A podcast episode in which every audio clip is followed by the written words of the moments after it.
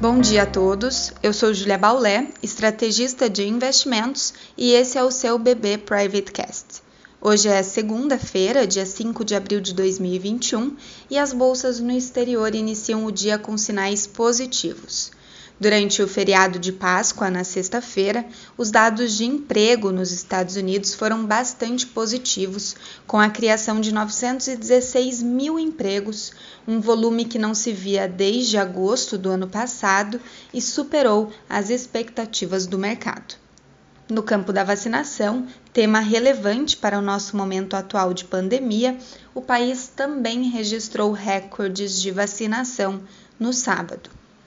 As bolsas de Tóquio e Seul, na Ásia, fecharam essa segunda-feira também em alta, à medida que as notícias citadas reforçam as expectativas de que a economia global continuará se recuperando.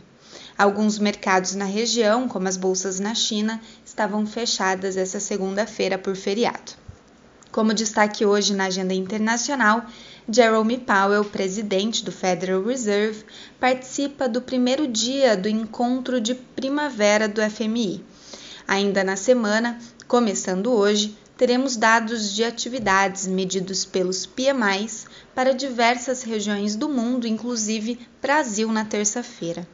Falando de Brasil, amanhã será dado início ao pagamento do auxílio emergencial. Serão quatro parcelas mensais de abril até julho. A semana ainda reforça a cautela dos investidores e, por isso, o mercado segue ao sabor das notícias sobre o ritmo de vacinação local e notícias em torno do orçamento de 2021. Nesse sentido, a despeito das notícias locais e o petróleo em queda que devem limitar os mercados, o bom humor no exterior pode ajudar a bolsa, assim como no câmbio, o dólar segue misto no exterior, mas em queda ante moedas de países emergentes.